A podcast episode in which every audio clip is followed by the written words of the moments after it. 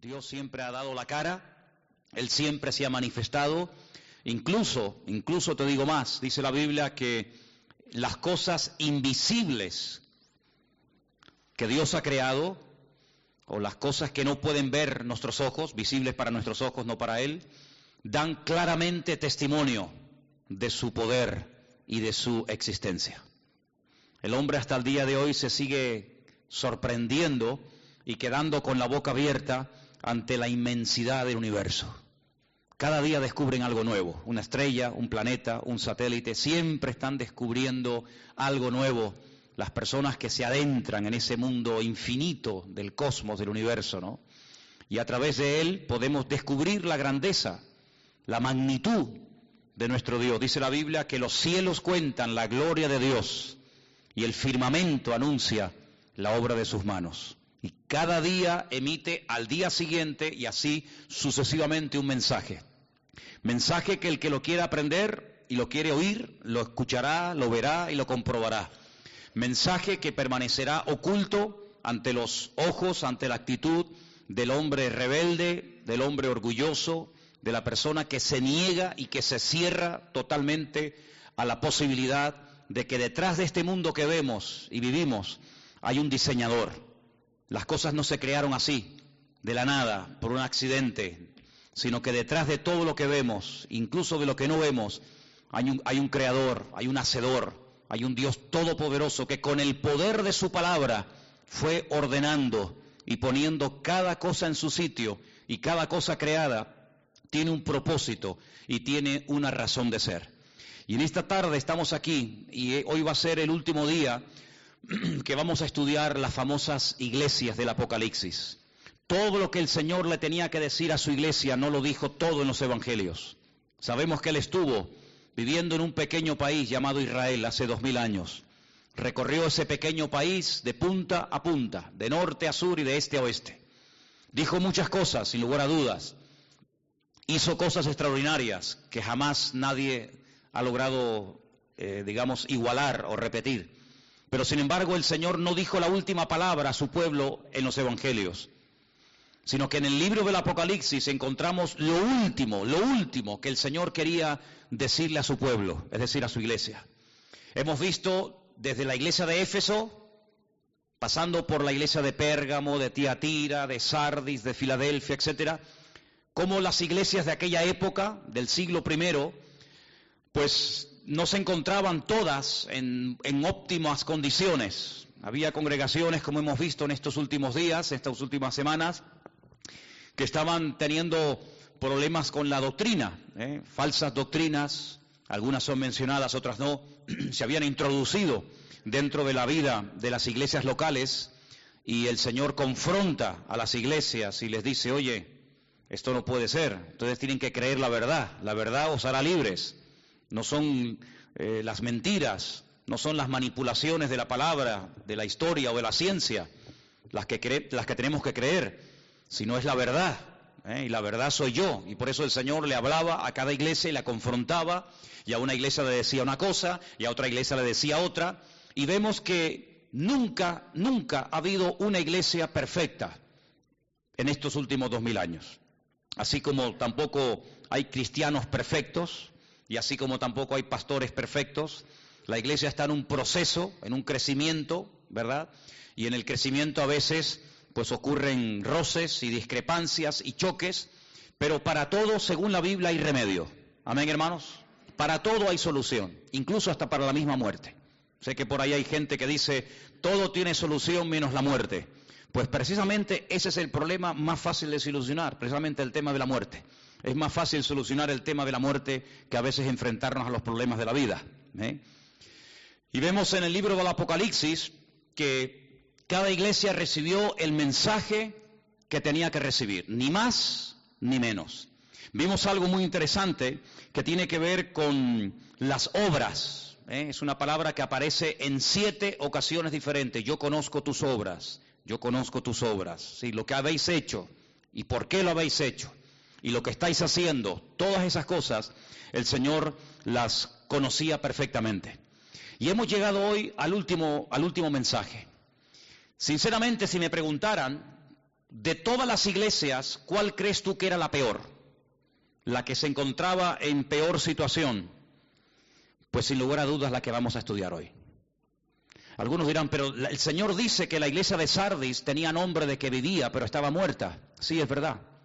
Pero también dice el mensaje del Señor a la iglesia de Sardis que había unas pocas personas, un pequeño remanente, no sabemos de cuántas, pero había un pequeño grupito de hermanos en la, en la ciudad y en la iglesia de Sardis, dice que no se habían dejado arrastrar ni contaminar por la corriente, por el espíritu que reinaba en la ciudad.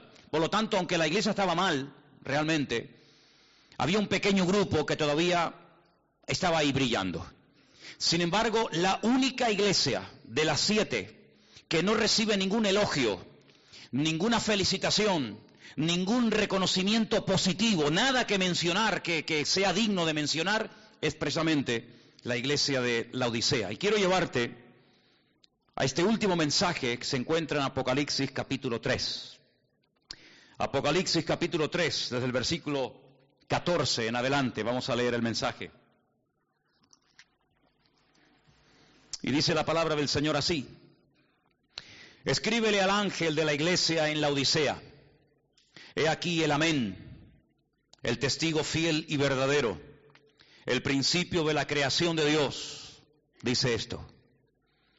Yo conozco tus obras, que ni eres frío ni caliente.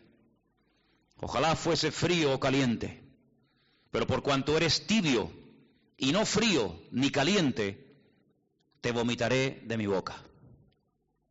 Porque tú dices, yo soy rico y me he enriquecido y de ninguna cosa tengo necesidad y no sabes que tú eres un desventurado, miserable, pobre, ciego y desnudo.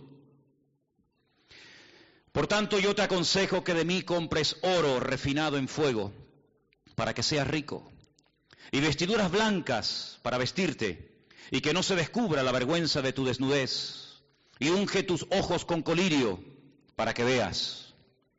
Yo reprendo y castigo a todos los que amo. Sé pues celoso y arrepiéntete. He aquí yo estoy a la puerta y amo. Si alguno oye mi voz y abre la puerta, entraré a él. Cenaré con él y él conmigo. Al que venciere le daré que se siente conmigo en mi trono, así como yo he vencido y me he sentado con mi Padre en su trono. Y el que tiene oído para oír, que oiga lo que el Espíritu dice a las iglesias. ¿Cuántos dicen amén? Gloria a Dios. La ciudad de la Odisea fue fundada por un tal Antíoco II, siglos antes de Cristo. Y la ciudad se llama la Odisea porque la esposa de este general griego se llamaba así. Y en honor a su esposa llamó a la ciudad por su nombre. En principio la ciudad de la Odisea era una base militar que protegía la frontera norte del reino de Antíoco. La semana pasada vimos la, estudiamos la iglesia de Filadelfia. Bueno, pues a 80 kilómetros de Filadelfia se encontraba esta iglesia. Llegó a ser una ciudad tremendamente rica y era muy conocida a nivel mundial por varias cosas. Primero, porque había una, una escuela de medicina famosa, porque habían descubierto unas gotas, que la Biblia las traduce como colirio, para la vista y también porque habían descubierto varios, digamos, medicamentos o varios remedios para problemas del oído. Además, la ciudad era muy conocida porque habían hecho unos cruces, unas mezclas con las ovejas y habían producido una especie de oveja de lana negra que era muy cara y muy codiciada en aquellos tiempos. Era una lana, eh, digamos, muy, muy suave, muy bonita y era conocida en el mundo entero por eso. Aparte de eso, era un lugar que era una especie de fábrica de ropa. Desde la Odisea se repartía ropa para todas partes del imperio, del imperio romano. Curiosamente podemos saber, según los textos del Nuevo Testamento, quién fue el fundador y pastor durante algún tiempo de la iglesia de la Odisea. Fue un tal Epáfras. Ustedes pueden leer en las cartas de Pablo a varios personajes, varios compañeros, Timoteo, eh, Tito, Tiquico, Priscila, Aquila, etcétera, y uno de ellos es Epáfras, y se cree que Epáfras fue el fundador y el pastor de la iglesia durante algún tiempo. Curiosamente hay un versículo en Colosenses 4:16, que no lo vamos a leer ahora, pero dice más o menos así. Cuando Pablo le escribe una carta desde la cárcel a los hermanos de la ciudad de Colosas, al final de la carta, en el capítulo 4, verso 16, ustedes pueden encontrar unas palabras de Pablo que dice, cuando esta carta que ha llegado a vosotros sea leída en la iglesia, hágansela llegar también a los hermanos de la iglesia de la Odisea. Es decir, que la carta de Pablo a los colosenses también era para los hermanos de la iglesia de la Odisea. ¿eh? Y es un dato que me llamó mucho, mucho la atención. Ahora, me llama la atención que no hay nada bueno que decir de la iglesia. Generalmente cuando uno va a una iglesia te puede gustar más, te puede gustar menos. Si te dedicaras, no sé, los domingos por la tarde o por las mañanas a recorrer diferentes iglesias de aquí de la isla o de otras partes, pues verías que en un lugar te va a gustar esto, tal vez no te va a gustar esto otro, y que unas tienen un estilo y otras tienen otro estilo, y unas enfatizan, digamos, una línea y otros enfatizan otra, y puedes más o menos hacer, hacerte una idea de las cosas diferentes que diferencian unas iglesias de otras. Pero si pudiéramos retroceder al pasado, y visitar un domingo a la tarde, en el caso de que se reunieran un domingo a la tarde, no lo sé, los hermanos de la iglesia de la Odisea, encontraríamos que es una iglesia que es una iglesia rica, materialmente hablando, una iglesia que tenía un concepto totalmente equivocado de sí misma, era una iglesia egocéntrica, una iglesia complacida, una iglesia tibia, ni fu, ni fa una iglesia que le producía náuseas al Señor. El cuerpo humano está diseñado de tal manera que cuando algo le sienta mal o cuando come algo en mal estado, el cuerpo reacciona defendiéndose, pues vomitando y echando fuera lo que le ha sentado mal. Y de esa manera el cuerpo puede volver a, recuperar la, normalidad. Y es una expresión fuerte, es una expresión que solamente aparece en esta carta del Señor a la iglesia de la Odisea. No es una iglesia que le produce tristeza al Señor, no es una iglesia que le produce orgullo al Señor, sino es una iglesia que le produce náuseas. Dice, ojalá ustedes fueran fríos o fueran calientes, es decir, que el Señor prefiere gente fría, gente indiferente, gente eh, que pasa de todo, o gente que está bien cerca del corazón de Dios, pero hay algo que le produce auténticas ganas de vomitar al Señor, y es la tibieza. La tibieza es algo que el Señor aborrece, y por eso el Señor eh, le habla muy duramente a esta congregación y le dice, ojalá, ojalá hubieran optado por la frialdad o por ser calientes, ¿verdad? Y animados y fogosos en el espíritu, pero ustedes son tibios y yo los vomitaré de mi boca. Comencé a buscar esto y me di cuenta que en el Antiguo Testamento hay un libro que gira en torno a un profeta rebelde que recibe un llamado para ir al extranjero, a una ciudad pagana, a una ciudad fuera de las fronteras de Israel, y dice la Biblia que este hombre se niega rotundamente a ir allí. Él no quiere salir de su país. Él está muy cómodo como profeta en Israel. Y él bajo ningún concepto quiere ir a Siria a predicarle a aquellos bárbaros, a aquella gente que, que empalaba a los enemigos y hacían auténticas barbaridades. Y Jonás dice la Biblia que huyendo o queriendo huir de la presencia del Señor, como si pudiéramos escondernos de Dios en alguna parte. ¿eh? Es una especie, eh, como lo que le pasó a Adán que era creyente pero creía que se podía ocultar de Dios. Bueno, pues a Jonás le pasó más o menos lo mismo. Dice que descendió a Jope. La ciudad de Jope se llama en la actualidad Jafo. Y dice que allí se monta en un barco y dice que va en dirección a Tarsis. Tarsis es, como todos sabemos, el sur de España. De hecho, hay un pueblo que se llama Tarsis en Huelva, en Andalucía. Y dice que en el camino se levanta una tormenta terrible y los eh, marineros invocan a sus dioses y echan suertes para ver por qué se ha producido, por qué se ha levantado así de repente una tormenta de tal envergadura y, dice que la suerte cayó sobre Jonás y le preguntan, ¿tú quién eres? ¿Qué haces aquí? ¿Cuál es tu Dios? Cuéntanos un poco de tu vida. Y la Biblia dice que Jonás abre su corazón y les dice, yo soy un profeta del Dios vivo, del Dios verdadero. Yo soy profeta de Dios, soy la voz de Dios en Israel y Él me ha mandado a Nínive pero no quiero ir a Nínive. Me resisto, no, me revelo completamente, no quiero que esa gente tenga oportunidad de arrepentimiento. Y bueno, ¿y cómo podemos solucionar este problema? La Biblia dice que Él les propone a ellos, increíble, una cosa increíble, écheme por la borda y ya veréis cómo todo se calma. Efectivamente, así fue. La Biblia dice que lo tiraron por la borda y al instante la tempestad se calmó. Pero el Señor tenía un gran pez, no una ballena como por ahí se dice, sino un gran pez, dice la Escritura. Algunos hablan del famoso Leviatán, el, pez es el gigante que aparece en el libro de Job. Dice que lo tragó y lo tuvo durante tres días y tres noches metido en el vientre. Y ahí estaba, y seguramente, si no hubiera cambiado de actitud y si no hubiera clamado al Señor, allí hubiera muerto. Y nadie se iba a enterar de qué murió y dónde murió y cuándo murió el profeta Jonás, más que aquellos marineros que lo tiraron por la borda. Pero es allí dentro de aquel enorme pez que él vuelve en sí, como si fuera el hijo pródigo, ¿verdad? De, Juan, de Lucas capítulo 15. Y dice que él se arrepiente y le pide perdón al Señor. Y le pide al Señor una segunda oportunidad. Y le dice, si me sacas de aquí, yo iré a predicar tu palabra. Y esa actitud de arrepentimiento, esa actitud de querer hacer las cosas bien, decentemente y con orden, conforme al diseño y al propósito de Dios para su vida, fue lo que hizo que el pez ya no pudiera retenerlo en sus entrañas. Es decir, mientras estaba en rebeldía, mientras estaba en desobediencia, allí estaba y no iba a salir jamás. Pero en el momento en el que hay el más mínimo cambio, en el momento en el que Jonás dice yo quiero hacer la voluntad de Dios, aunque no la quieras en el fondo hacer, pero voy a hacerla, voy a cumplirla, voy a obedecerte, en ese momento el pez ya no lo pudo resistir y dice que lo vomitó y lo echó en tierra.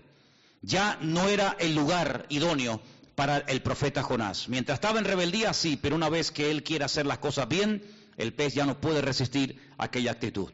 Ahora vemos en el libro de Apocalipsis al Señor diciendo, toda aquella persona que sea tibia, la vomitaré de mi boca. Así como Jonás fue vomitado por aquel enorme pez, yo vomitaré de mi boca, yo arrancaré de mi cuerpo, sacaré de mí toda aquella persona que haya decidido en la vida ser tibio.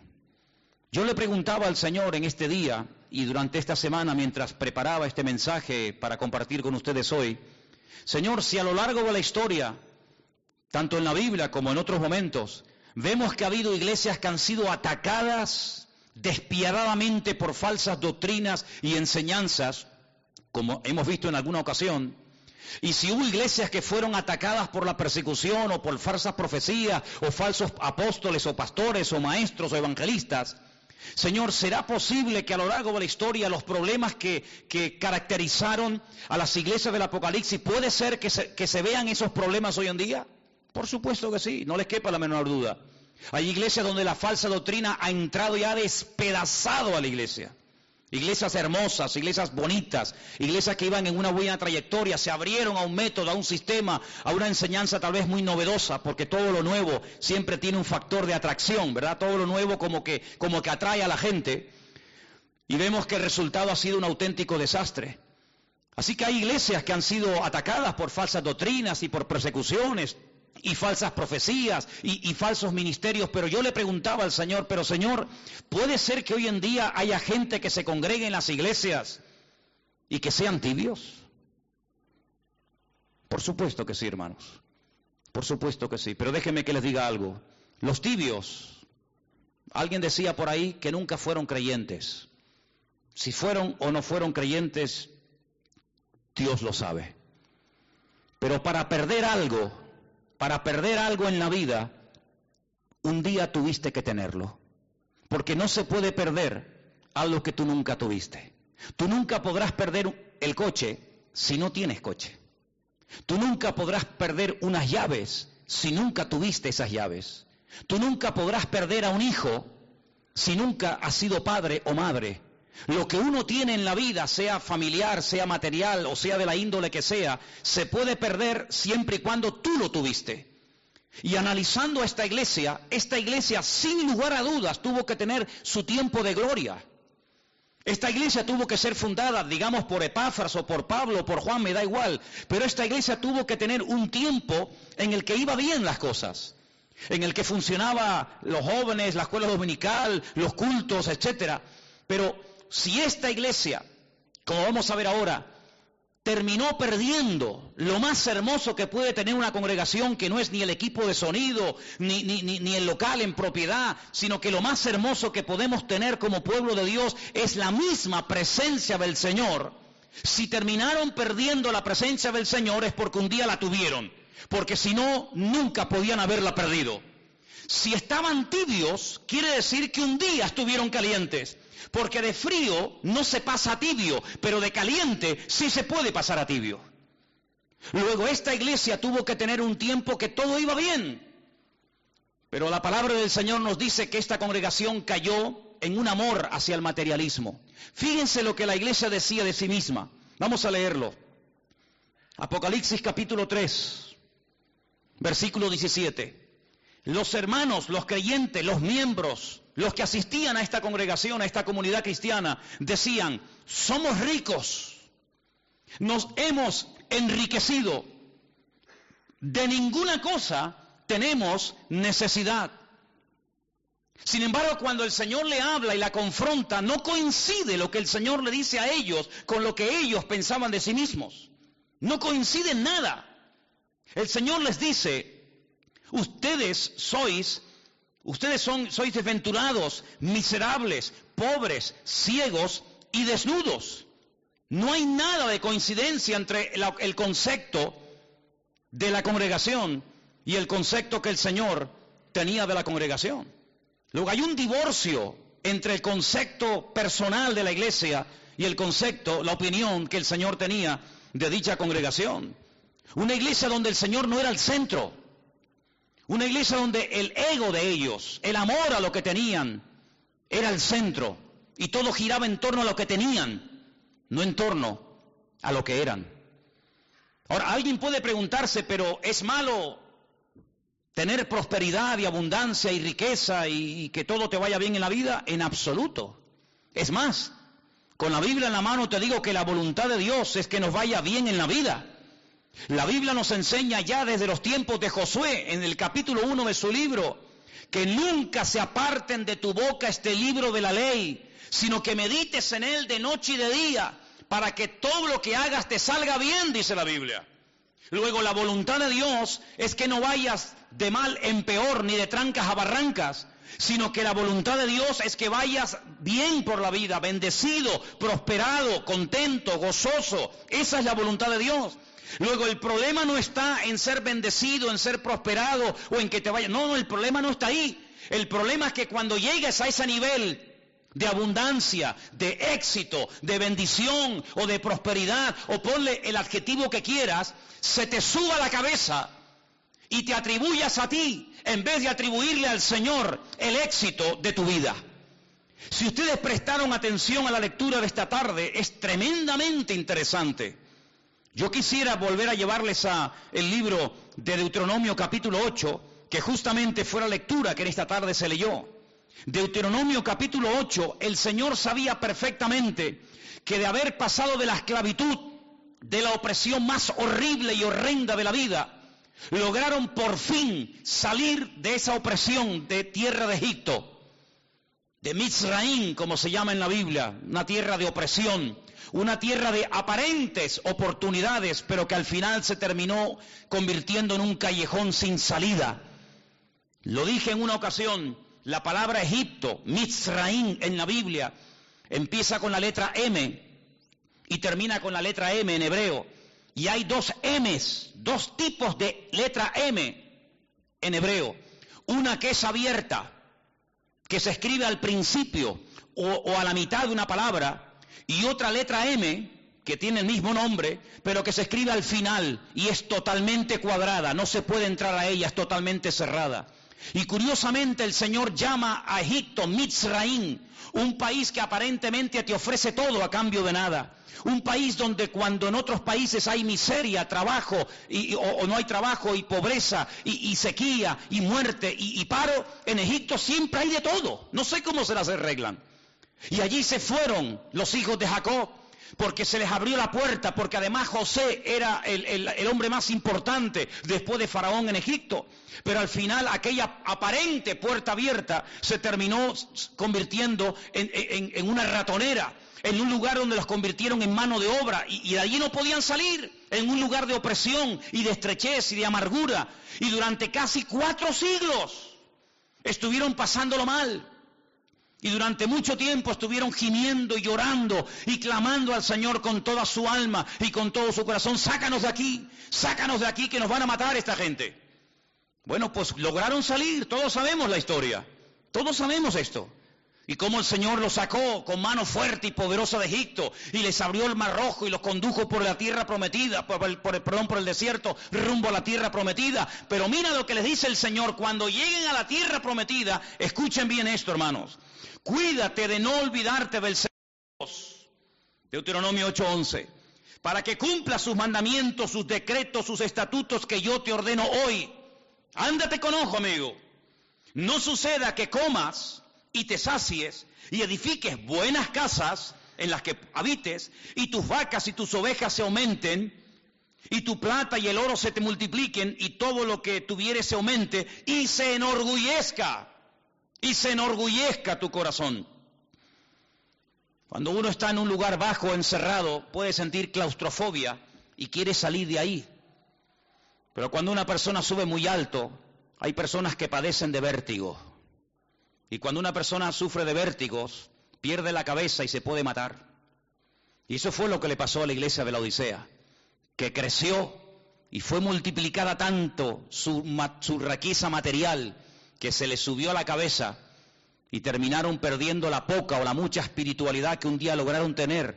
¿Por qué? Porque terminaron adorando más a lo que tenían que al Dios al cual tenían que honrar y servir. Y dice la Biblia en el versículo 15, el Señor que te hizo caminar por un desierto grande y espantoso, lleno de serpientes venenosas, de escorpiones y de sed donde no había agua, y Él te sacó agua de la roca del pedernal, que te sustentó con maná en el desierto, comida que tus padres no habían conocido, afligiéndote y probándote para la postre, hacerte bien. Y ahora escucha, y digas en tu corazón, cuidado, ahí está el problema, no en la riqueza, no en lo material, sino en tu corazón. Y digas en tu corazón, mi, mi poder y la fuerza de mi mano me han traído esta riqueza. Ahí no mencionan a Dios para nada, sino soy yo, mi fuerza, mi poder. Sino que acuérdate del Señor tu Dios porque Él es el que te da el poder para hacer las riquezas a fin de confirmar su pacto que juró a tus padres como en este día. Mas si llegares a olvidarte del Señor tu Dios y anduvieres en pos de dioses ajenos y les sirvieres a ellos y te inclinares, yo lo afirmo hoy contra vosotros que de cierto pereceréis. Como las naciones que el Señor destruirá delante de vosotros, así pereceréis por cuanto no habéis atendido la voz del Señor vuestro Dios. Eso fue lo que le pasó a la iglesia de la Odisea. Ya también le pasó a Israel, pero ahora estamos hablando de la iglesia de la Odisea. Una iglesia que fue bendecida, una iglesia que fue prosperada, una iglesia que decía nos hemos enriquecido, tenemos absolutamente de todo y no necesitamos de nada.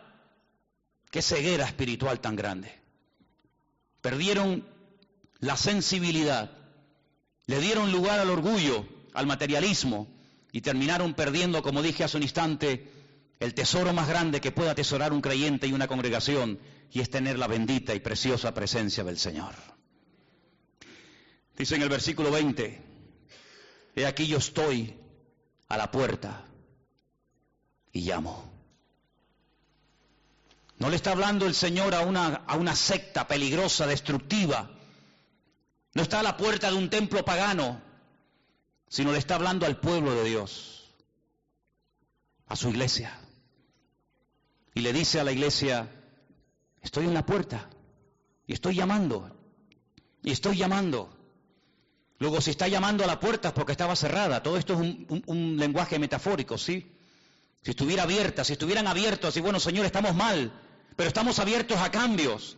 Estamos tibios, estamos mal, no estamos como tenemos que estar, pero estamos abiertos a que tú cuando quieras y donde quieras nos sorprendas y te muevas y, nos sacude y nos reprenda. Estamos abiertos, pero ni siquiera estaban abiertos a la posibilidad de cambiar, sino que tengo que tocar porque ya os habéis cerrado en banda.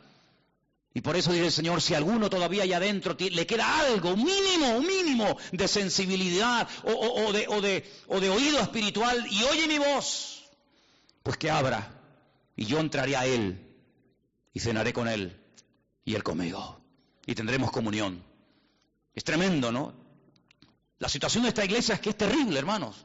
No por nada del mundo me gustaría ser pastor de esta iglesia. Sinceramente no sé, este, el hermano de esta congregación, el pastor de esta iglesia, ¿Cómo se tenía que sentir cuando recibe esta carta y tiene que leerla a la iglesia? Hermano, miren, a través de nuestro querido hermano Juan, el apóstol más cerca del Señor, hemos recibido este mensaje. Por favor, presten atención. Y cuando esto cayó en la iglesia, no sé cómo reaccionaron. No sé si cayeron todos llorando de rodillas al suelo, pidiendo perdón al Señor. La, la verdad es que no tengo ni idea lo que pasó con esa congregación. Pero lo que sí les puedo asegurar con toda sinceridad es que en este momento en esa, en esa ciudad no hay ninguna congregación, no hay creyentes, no hay iglesias. Así que parece que el tiempo lo que demostró es que la congregación no reaccionó ante la tremenda exhortación que el Señor les estaba mandando. Hay tres cosas que el Señor le dice a la iglesia que debería de hacer. Repito, todo esto es en un lenguaje simbólico, alegórico, pero todo tiene una explicación. En el versículo 18 le dice, yo te aconsejo que de mí compres oro, oro refinado al fuego. Todos sabemos, hermanos, que hay elementos, que hay números, que hay colores, que hay animales en la Biblia que representan mucho más de lo que de entrada se dice. ¿Verdad? El otro día en la clase de hermenéutica hablábamos de los números, de, los colores, de ciertos animales, ¿verdad? Y cuando el Señor le dice a la iglesia, compren oro, no se refiere que todos tenían que salir corriendo a la tienda de compro oro, que generalmente hay por todos los barrios, y comprar un montón de oro y ya está el problema solucionado. No, no, no. Sabemos que el oro en la Biblia, y lo podemos ver en las cartas, por ejemplo, de Pedro, representa algo mucho más que un elemento, que un material, y se refiere a la fe. Dice, vuestra fe, mucho más preciosa que el oro, el cual, aunque perecedero, tiene que ser probado por el fuego, ¿verdad? Sabemos que la fe es comparada en cierto sentido con el oro. ¿Por qué? Porque el oro es un, elemento que en todas las culturas, en todas las civilizaciones y en todos los tiempos, incluido el actual, siempre ha estado ahí. Es como un material que el hombre ha adorado e incluso ha hecho templos y ha hecho imágenes de oro. Porque parece que el oro era como algo que te daba prestigio y te daba credibilidad y poder en la vida. Pues el Señor dice, lo que tienen que hacer es retomar la fe que perdieron. ¿Dónde la perdieron? ¿Dónde perdió la fe la iglesia? Bueno, cuando tenemos necesidades, digamos económicas, materiales, tenemos que recurrir a la oración, ¿sí o no? Los que nadan en la abundancia, los que a todo les sobra, los que no saben ni lo que hacer con lo que tienen, pues como que no necesitan orar, no necesitan el pan nuestro de cada día, porque ellos mismos se autosuplen, se, se cubren sus propias necesidades. Pero cuando uno tiene necesidades materiales o espirituales o de otra índole, uno tiene que recurrir al Señor. Es como cuando aquel hombre dice la Biblia que estaba en casa tranquilo en la noche, ya en cama con su familia, y de repente tocan a la puerta y viene un amigo a altas horas de la noche y él siente vergüenza porque no tiene nada no tiene nada que ofrecerle, entonces tiene que correr a la casa del vecino y despertarle y decirle, por favor, préstame algo de comida, porque acabo de recibir una visita y te soy sincero, no tengo nada, nada que ponerle delante. Y esta parábola, esta historia que nos enseña, pues que va a haber momentos en la vida en los que te vas a dar cuenta de que te va a hacer falta algo más de lo que tienes. Y sobre todo lo que te va a hacer falta es fe. Pero fe no en una religión, no fe en un hombre, no fe en un método o sistema, sino fe, fe en Dios. Y dicho sea de paso, la Biblia dice que sin fe es imposible acabar a Dios.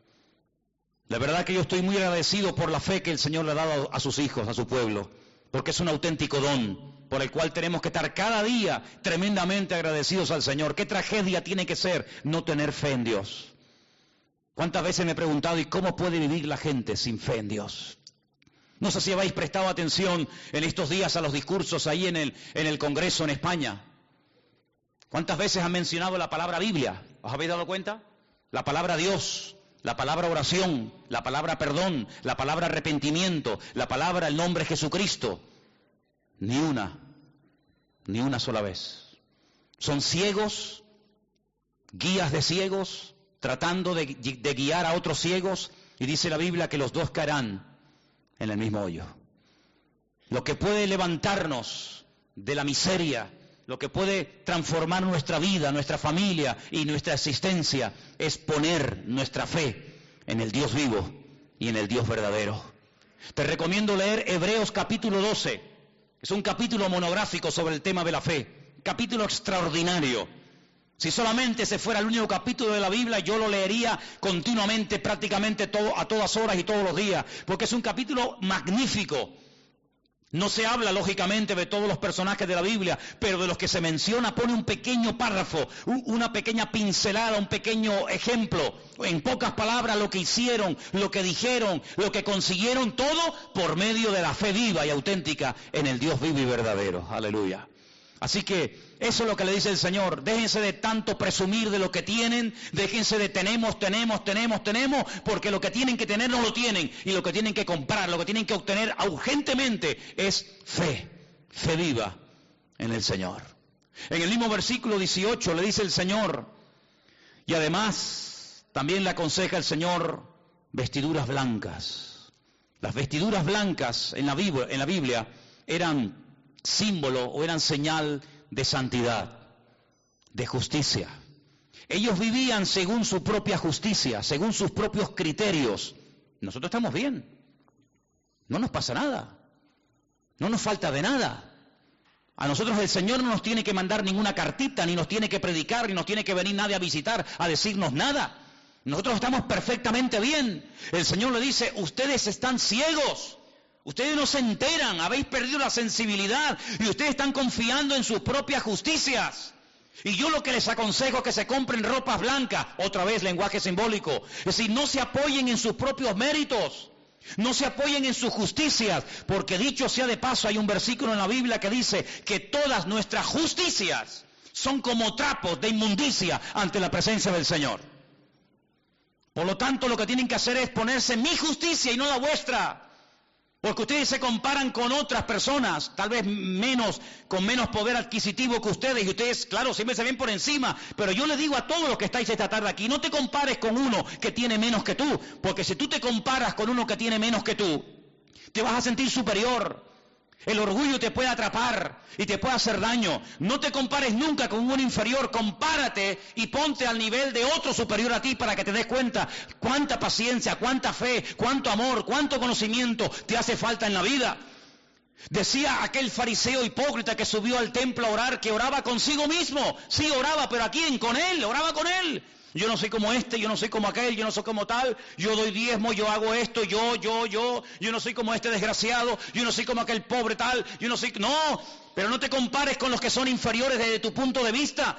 Ponte a, la altura del Señor y vas a ver que eres un pobre, desgraciado, miserable, pobre, ciego y desnudo. Y eso es lo que le dice el Señor. Las justicias, no las vuestras, no en tu currículum, en tu experiencia, sino la justicia de Cristo, los méritos de Él y no los méritos tuyos. Y después le dice el Señor, como era una ciudad que producía gotas para los ojos, que producía colirio, digamos que en cierto sentido estos fueron los que inventaron las gotitas en los ojos, pues el Señor le habla en términos que ellos conocían. Y le dice, ya que en esa ciudad hay tanto colirio y habéis descubierto esas gotas que hacen tanto bien a la gente, compren colirio y échenselo en los ojos para que puedan ver la cruda realidad de que ustedes hace mucho tiempo han perdido mi presencia y no os habéis dado cuenta. Es interesante notar porque también en esa ciudad, a las afueras, había unas fuentes de agua. Fíjense cómo en las iglesias del Apocalipsis el Señor utiliza la geografía, el Señor utiliza las costumbres, el Señor utiliza eh, la cultura de la época para a través de ellas darle un mensaje. Concretamente en esta ciudad acabo de decir que había una, escuela de medicina donde se aplicaba estas hojas, estas eh, gotas a, estas gotas de colirio en los ojos de la gente. Pero también a las afueras de la ciudad de la Odisea había unos manantiales de agua, pero aguas que no se podían beber aguas que no eran potables, pero aguas que tampoco eran aguas termales. Luego eran aguas que no servían para nada. Eran como aquellas aguas que se encontró Israel en el desierto cuando estaban muertos de sed y querían beber y salieron todos corriendo. Aquellas aguas, dice que cuando las probaron las vomitaron, porque dice que eran aguas amargas. Sí, eran aguas, pero aguas que no servían para nada. Aguas que no servían absolutamente para nada, ni para beber, ni para dárselo a, los animales, ni para cocinar, ni para nada. Y así le pasaba a la ciudad de la Odisea. Sí, tienen fuentes de agua, pero no sirven para nada. Si fueran aguas termales, serían aguas terapéuticas, como hay en muchas partes del mundo, que la gente va a esos lugares y se baña con aguas calientes, de las termas de la época de los romanos. Si fuera agua potable, pues gloria a Dios, tienen ahí una fuente de agua tremenda, pero tienen agua que no sirve para nada. Y eso es lo que el Señor le está tratando de decir a la iglesia. Ustedes realmente habéis perdido la eficacia en el ministerio. Ya no me sirven absolutamente para nada. Y uno se pregunta, o si te has preguntado alguna vez, ¿quiere realmente el Señor buscar hoy en día gente capacitada, gente competente, gente eficaz? Por supuesto que sí. Por supuesto que sí. Hay un versículo que yo leí esta semana que quiero compartir con ustedes. Se encuentra en Crónicas, en Primera de Crónicas, por favor, el capítulo 9. Primera de Crónicas, capítulo 9, versículo 39. Perdón, versículo 13. 9.13.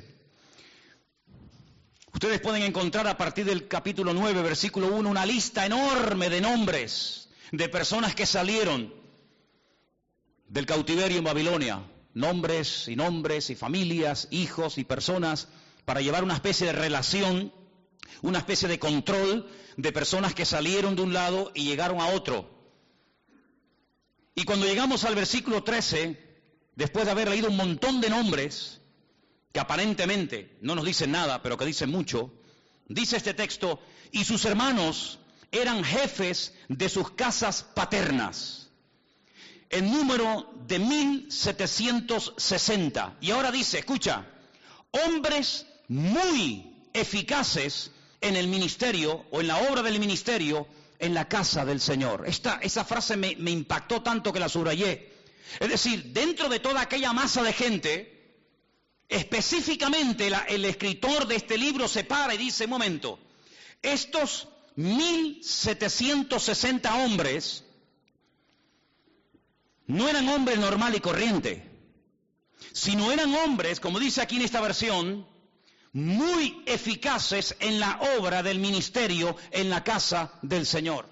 No eran inútiles, no era bulto, era gente eficaz He buscado este texto en otras versiones y, por ejemplo, en la versión de las Américas, que es una versión muy, muy interesante y muy buena, dice que eran hombres muy capaces. En la versión de la Peshita, que sabéis que es la traducción del arameo al castellano, dicen que eran hombres de un valor extraordinario, hombres valientes. La versión católica, Nácar Colunga, los menciona como hombres vigorosos. La versión latinoamericana dice que eran hombres aptos. La versión antigua, la del 1600, la del siglo XVI, dice que eran hombres valientes. Otra versión antigua de la Biblia dice que eran hombres de gran eficacia. La palabra eficacia significa capacidad de producir un buen efecto. Una persona eficaz es la persona que realiza con eficacia su trabajo o función que produce los efectos deseados. Es decir, esta gente producía cambios. Esta gente cambiaba las cosas. No se dejaban cambiar por las cosas, sino que ellos cambiaban las cosas. Llegaban a una ciudad en ruinas, patas arriba, destruida, y en cuestión de meses la cambiaban completamente. Yo me he dado cuenta, hace unos días estaba viendo el, Facebook de la iglesia, no, suelo mucho consultar eso ni, estar ahí, pero el otro día entré y, y algo que me gustó. No sé si ustedes lo han visto. Hay algunas fotografías que pone la fecha de cuando se sacó esa foto, sobre todo en la obra que hicimos en el puerto de la Cruz, y después de unos años se ve la foto al lado y uno dice, bueno, la foto del 2006, por ejemplo, y ahora se ve el resultado después de unos años y, no tiene nada que ver. ¿Cómo nos encontramos aquello? Destruido, viejo, sucio, y, y cómo se ha ido quedando con la ayuda del Señor, con el paso del tiempo. Bueno, pues algo así, ¿no? Esta gente llegó y no había templo, y en poco tiempo ahora hay templo. Y no había murallas que protegieran la ciudad, y, en cuestión de semanas o de meses levantaron el, muro. Y la ciudad estaba inhabitada, y ahora había alegría, había niños, había cosechas, había animales, había escuelas, había sinagogas. Sí, recuperaron la vida. Así era esta gente. Y este es el tipo de personas que necesitamos hoy en día en las iglesias. Gente eficaz, gente apta, gente que produzca cambios, gente que con el paso del tiempo vayan a mejor y no a peor. Gente que si un día estuvo bien no terminen enfriándose y al final apagándose, sino gente que se estuvo bien ahora van a estar mejor todavía. Y como dice la palabra, el que lleva fruto, pues gloria a Dios, no, no, gloria a Dios sí, me parece muy bien, pero lo voy a limpiar, lo voy a podar para que lleve más fruto todavía. Y tenemos que pedirle cada día al Señor, cada día quiero ser mejor cristiano. Cada día quiero ser mejor cristiana, cada día quiero predicar mejor, cada día quiero conocer mejor al Señor, cada día quiero orar más, mejor, cada día quiero hacer las cosas bien, con gana, y no apagándome, apagándome, apagándome, apagándome, porque una persona que está tibia no sirve absolutamente para nada, porque si a él no le sirve, imagínate a qué puede servir. Y es interesante notar cómo esta iglesia entró en una decadencia, pero todavía había oportunidad para cambiar. El Señor le llama al arrepentimiento. ¿Cuántas veces en estas últimas semanas hemos escuchado la palabra arrepiéntanse, arrepiéntanse, vuelvan a las primeras obras? ¿Cuántas veces, hermanos? Prácticamente a todas las iglesias. El Señor las llama al arrepentimiento a cambiar, venga, vamos, vamos, a dejarnos de tontería, vamos a dejar atrás el pasado, vamos a pasar la página, vamos a, tirar del carro, vamos a, mirar adelante. Como decía el apóstol Pablo, sí, yo en el pasado fui un tremendo erudito en la Torá y fui un rabino de la tribu de Benjamín y fariseo de fariseo, pero todo eso ya lo he dejado al pasado. No voy a vivir de las glorias del pasado, sino vamos adelante a la perfección, a ver si logramos alcanzar aquello para lo cual un día el Señor nos alcanzó a nosotros. ¿Cuántos dicen amén? ¿Estamos cumpliendo con nuestro objetivo? ¿O estamos pasando por la vida de la iglesia y estamos pasando por la vida sin pena ni gloria? Estamos dejando marca, huella y estela como los barcos que cuando pasan por un lugar durante un tiempo se ve por aquí pasó un barco porque las hélices dejaron una estela o cuando un avión pasa por el firmamento vemos que por ahí pasó un avión, aunque ya no está, pero se sabe que pasó por ahí. Estamos dejando huella detrás de nosotros, estamos marcando una diferencia o nos estamos dejando absorber por el medio ambiente en el que vivimos. Yo espero que a ninguno de nosotros nos pase lo que tristemente le pasó a esta iglesia de la Odisea, que era una iglesia inservible, muy rica, no era como la iglesia de la semana pasada, aunque tienes poca fuerza, ¿eh? esta no tenía poca fuerza, esta seguramente era mucha gente, una iglesia rica, una iglesia próspera, pero que hablando claramente no servía absolutamente para nada. En esta semana yo leía un poema de un pastor cubano, pastor Rodolfo Loyola, que ya está en la presencia del Señor, que hace años lo conocí, tuve el privilegio de conocer a este gran hombre de Dios, y él escribió una, una poesía que se llama Casi, casi, eh, casi, la llamó, la llamó Casi. Y yo quería leerte parte de esa poesía en esta noche, porque es tan interesante lo que este hombre dice así. La llamaban casi, cuando casi andaba, y al cumplir los siete, casi fue al colegio, pero casi la maestra no enseñaba. Pues siendo casi un adolescente, casi niña, casi dama, encontró a un joven a quien casi amaba.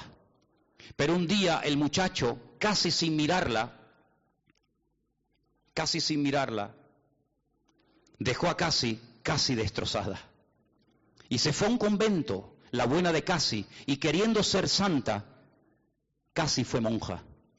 Pero un día, enterada de que ese chico moría, volvió a su casa y cuidó del chico como de casada. Y el chico murió casi sin besarla y casi fue viuda, al menos en su alma. Hoy casi, cansada de su vida extraña, casi ni se peina y desenfadada, cuenta de algún modo que fue casi todo sin ser casi nada. La verdad es que Casimira, como la llamaban, o casi, representa un crecido número de personas que llevan una vida sin propósito. No se sienten realizadas porque no han hecho nada para tener ese estado de ánimo, se enamoran del amor y por lo tanto de cualquiera que con fingida sinceridad le manifiesta lo que quieren oír. Y cuando el objeto de su amor no les corresponde, ni siquiera por unos instantes engañosos, toman decisiones equivocadas con el corazón quebrantado. No tienen buenas relaciones con nadie, pero sin embargo dependen de los demás para poder ser felices. Y lo más triste es que se olvidan, como casi, que hay una persona que les ama y les entiende, y ese es nuestro Señor Jesucristo. Dice la Biblia que un día Pablo estaba en un lugar siendo interrogado y le dice al que le estaba juzgando y al que le estaba haciendo todo tipo de preguntas y presionándolo, yo sé que tú crees en los profetas. Y éste le responde, por poco, casi, casi, me haces cristiano. Y el apóstol Pablo le dice, ojalá fueses tú cristiano, ojalá verdaderamente entregaras tu vida a Cristo. A mí no me gustaría que en esta iglesia hubiera jóvenes de casi llegó a ser un buen joven, casi llegó a servir al Señor, pero casi se quedó por el camino. No me gustaría que hubiera ninguna hermana o ninguna hermana que dijera, casi llegó a la meta, casi llegó a cumplir los objetivos para los cuales el Señor le restauró su vida y le transformó su existencia, pero se quedó por el camino y pudiendo llegar a todo, al final no llegó a casi nada.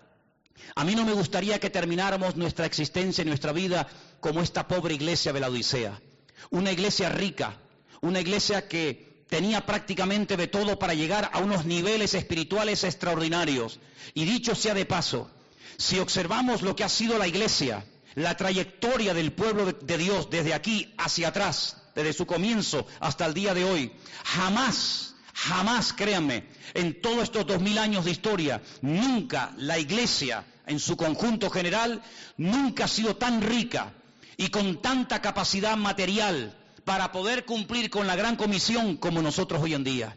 Hay iglesias, hermanos, que tienen absolutamente de todo y a, nivel de cuerpo de Cristo, a nivel general, cuando la iglesia pensaba en tener canales de televisión, barcos, aviones, hospitales y cantidad de ministerios que pueden alcanzar a miles y si no a millones de seres humanos. Lo tenemos todo. Tenemos sistemas de comunicación, tenemos más gente que nunca, tenemos más jóvenes en las iglesias que nunca, tenemos recursos materiales, espirituales y humanos más que nunca. Pero yo no quiero que todo eso se convierta en un juguete para pasarlo bien un domingo a la tarde, o un sábado a la tarde, o un jueves a la tarde, sino que nos demos cuenta de que el Señor nos ha dado mucho, pero también dice la palabra y tienes que tenerlo en cuenta, que al que mucho se le da, mucho también se le demandará.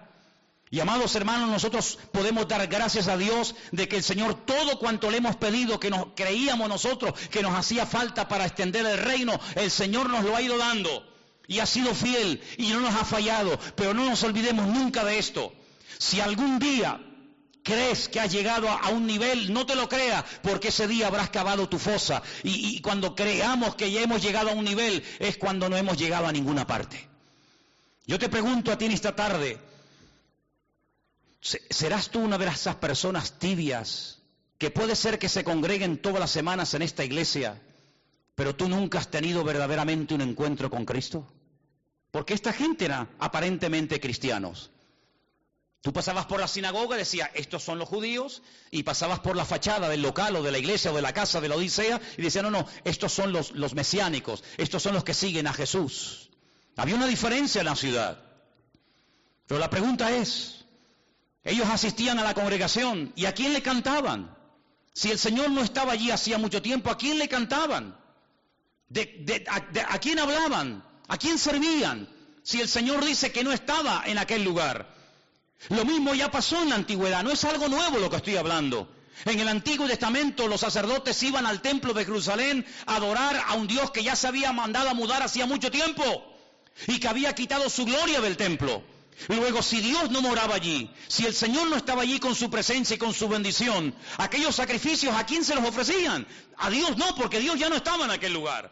Si esta gente comenzaba un culto el domingo a la tarde o el sábado, me da igual el día que se reunieran, y el Señor no estaba allí, entonces ¿a quién le estaban cantando? ¿Cómo es posible que perdieran la presencia del Señor y no se dieron cuenta? Bueno, lo mismo le pasó a Sansón. Lo mismo le pasó al rey Saúl, que dice que el Espíritu del Señor se fue de ellos y ellos no se habían percatado, ellos no se habían dado cuenta. ¿Tú vas a mejor como creyente? ¿O estás estancado? ¿O ido a menos? Esto es algo muy personal. Este es un momento en el que todos y cada uno de nosotros tenemos que pararnos delante del Señor y decir, bueno, con todas estas siete iglesias que se han estado hablando en estas últimas semanas, ¿con cuál yo como creyente me siento identificado? Dicen que la iglesia de los últimos tiempos se va a parecer mucho a la iglesia de la Odisea. Hoy, iglesia, hoy en día hay iglesias tremendamente ricas, iglesias con una prosperidad material alucinante. Pero como dijo Priscila el jueves a la tarde, cuando ella compartía aquella famosa frase, ¿no? De era de, de, aquel famoso predicador de Spurion. Llegará el día, llegará el día, si es que no ha llegado ya, cuando en las iglesias, en vez de los pastores pastorear ovejas, habrá muchos payasos entreteniendo a las cabras. Y eso lo dijo en el siglo XVIII. Y estamos ya en el siglo XXI. Pero uno observa muchas veces por internet y uno ve a veces por ahí, yo no mucho porque no pierdo el tiempo en esas historias, pero hay gente que le gusta siempre estar por aquí, por allá, viendo esto y viendo aquello. Pero hay iglesias que son auténticos circos, donde hay una serie de señores entreteniendo a la peña, entreteniendo al personal, mensajes que van siempre por encima de las cabezas, nadie se siente aludido, venga risas y cachondeo y me caigo y me levanto, ¿verdad? Pero entras y, no ha habido un arrepentimiento, no ha habido realmente una conversión genuina, sino que es un lugar donde lo pasamos bien y puedo llevar a un amigo del trabajo o puedo llegar a un vecino y, y, no se va a sentir aludido, no se va a sentir mal porque el pastor siempre es una persona muy simpática y muy carismática y que cuenta chistes y que te hace pasar una tarde entretenida. Eso no es la iglesia del Señor. Eso llámalo como quieras, pero no es la iglesia del Señor. La iglesia es un lugar donde el que viene en adulterio tiene que sentirse mal. La iglesia es un lugar donde el que viene torcido tiene que enderezarse. Y si no, ¿a qué viene? La iglesia tiene que ser un lugar donde mis mentiras tienen que salir a la luz. La iglesia es un lugar donde yo me tengo que sentir confrontado. La iglesia es un lugar creado y diseñado por el Señor para yo reconciliarme con Dios y no fingir que soy espiritual cuando soy un golfo y un sinvergüenza. La iglesia tiene que ser un lugar donde mi vida tiene que ser zarandeada por el Señor y donde no puede pasar una semana y otra semana y un mes y otro mes y un año y la vida y siempre estoy igual y siempre el mundo me tira y las tentaciones y no sé qué. ¿Cuándo vamos verdaderamente a superar? ¿Y cuándo vamos a ponerle la cabeza ah, bajo los pies al diablo y decir aquí el que manda es la iglesia y el Señor y no tú, diablo mentiroso? Yo quiero terminar diciendo algo, amados hermanos. Si hay algo en tu vida contra lo cual tú has luchado, pero no lo has vencido, no lo has matado definitivamente, ándate con ojo, porque el enemigo se rearma y se quiere volver a levantar para amargarte la existencia. Y si quieres que te lo diga de una forma más objetiva y más clara, te lo digo. Cuando, cuando David fue a pelear contra el gigante Goliat, antes de matarlo, la Biblia dice que lo hirió. ¿Sí o no? Lo hirió con una piedra. Pero no dijo, bueno muchachos, tranquilos, Goliat está herido, sangra como un cerdo, va a estar por lo menos seis meses sin aparecer y amargarnos la existencia, vámonos tranquilamente a casa. Yo les aseguro, hermanos, que si David se hubiera conformado simplemente con herir al gigante Goliat, no sé si una semana, quince días, un mes o un año después, Goliat se volvería a levantar y en el mismo valle de Elam volvería a confrontar a las tribus de Israel y otra vez volveríamos al punto de partida. ¿Por qué? Porque se hirió al enemigo, pero no se acabó con, no se arrancó de raíz el problema. Y en la vida cristiana no puedes ir poniendo parches. No puedes ir diciendo, bueno, hoy no caí, pero ahí está la puerta abierta. No, David fue listo, David salió corriendo antes de que vinieran y se lo llevaran y lo curaran. David salió corriendo y con la misma espada con la que él quería matarme a mí, yo me levanto y le corto la cabeza. Y la enseñó a todo el pueblo. Dijo, se acabó el problema, porque muerto el perro, se acabó la rabia.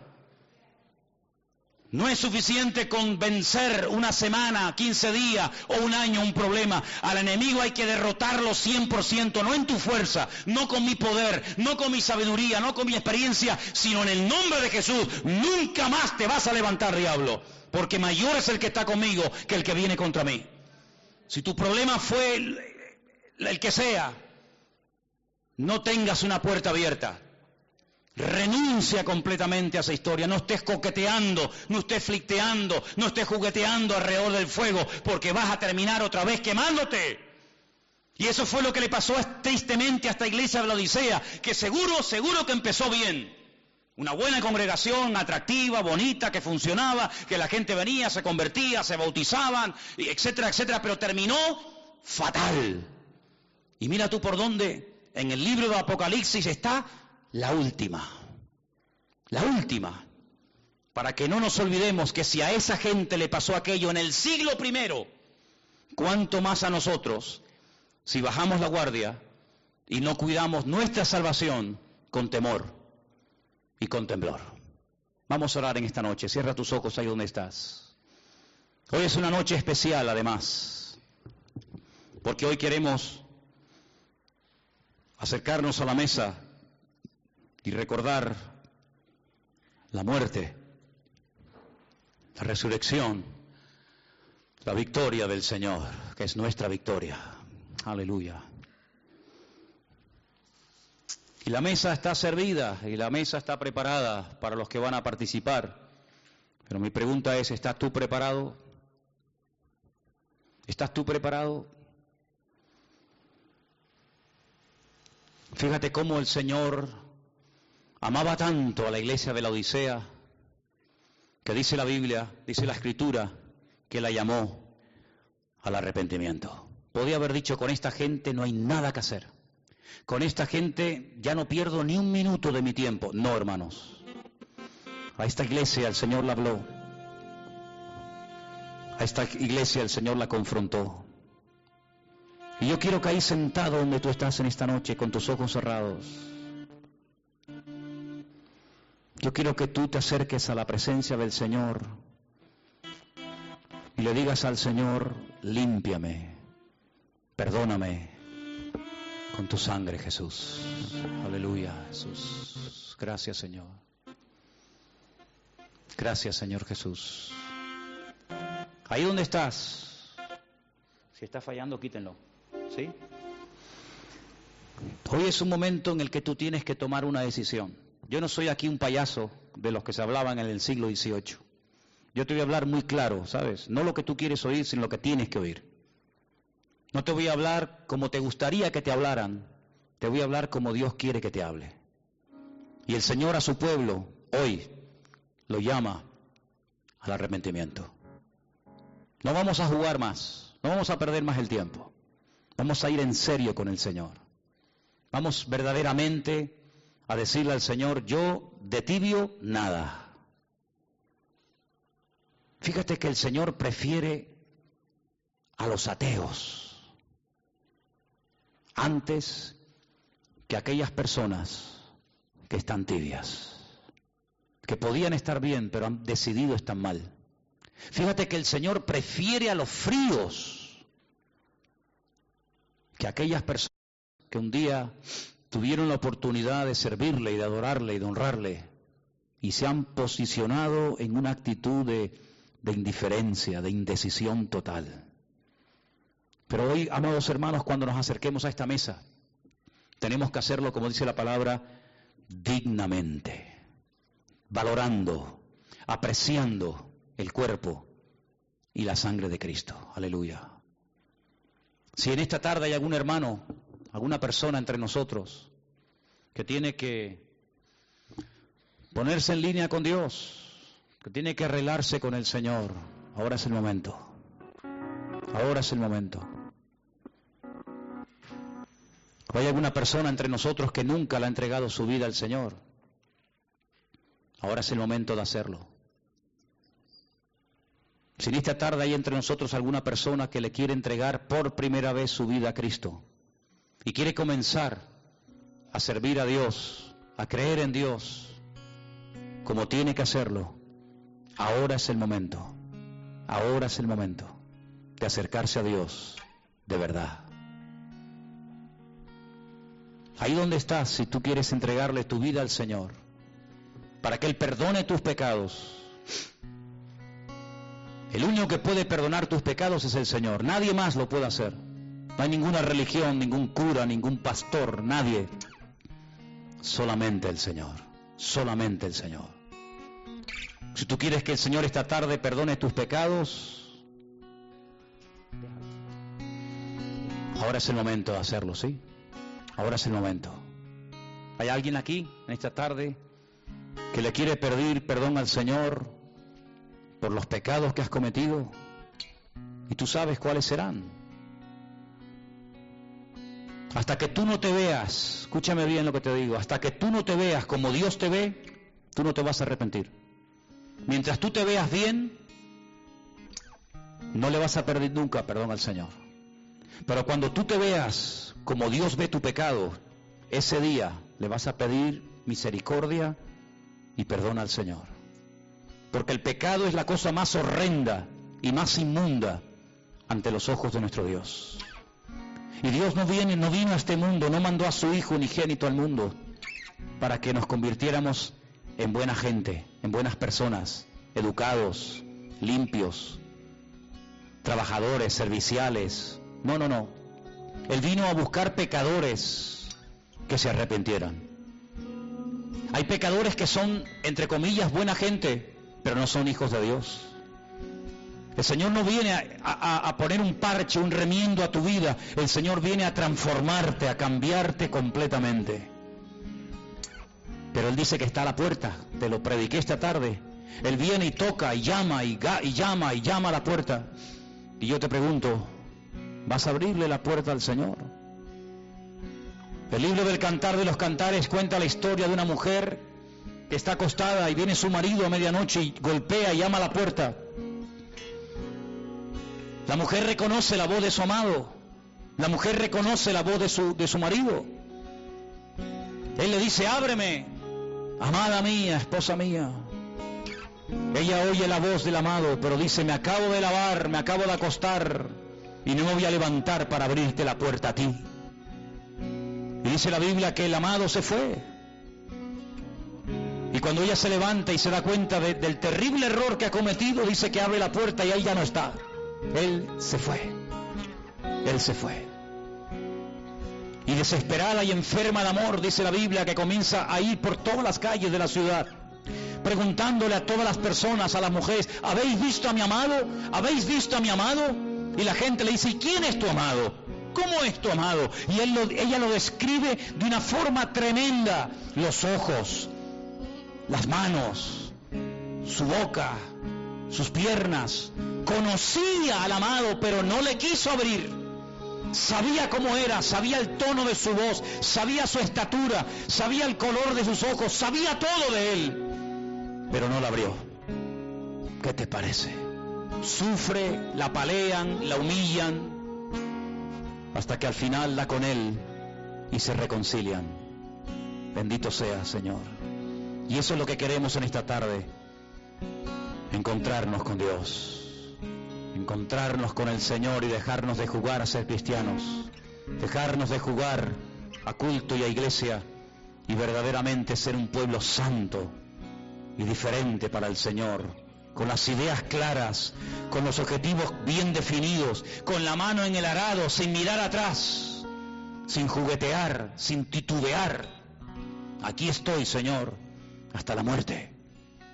Y el Señor le dice a esa gente, si eres fiel hasta la muerte, yo te daré la corona de la vida. Si no, de nada ha servido parte de la carrera que has corrido. Porque aquí no consiste en correr un trocito, aquí consiste en llegar a la meta. Esa es la, ese es el objetivo, llegar a la meta. Señor, queremos participar esta noche de este pan y de este vino dignamente, como dice la Escritura. Y queremos en este momento invitarte para que estés con nosotros, Señor. Y que verdaderamente sea un tiempo de restauración, de reconciliación, de arrepentimiento y de empezar de nuevo. Gracias te damos, Señor. Gracias te damos, oh Dios. Recibe toda la gloria y toda la honra, mi Señor, en el nombre bendito de Jesús.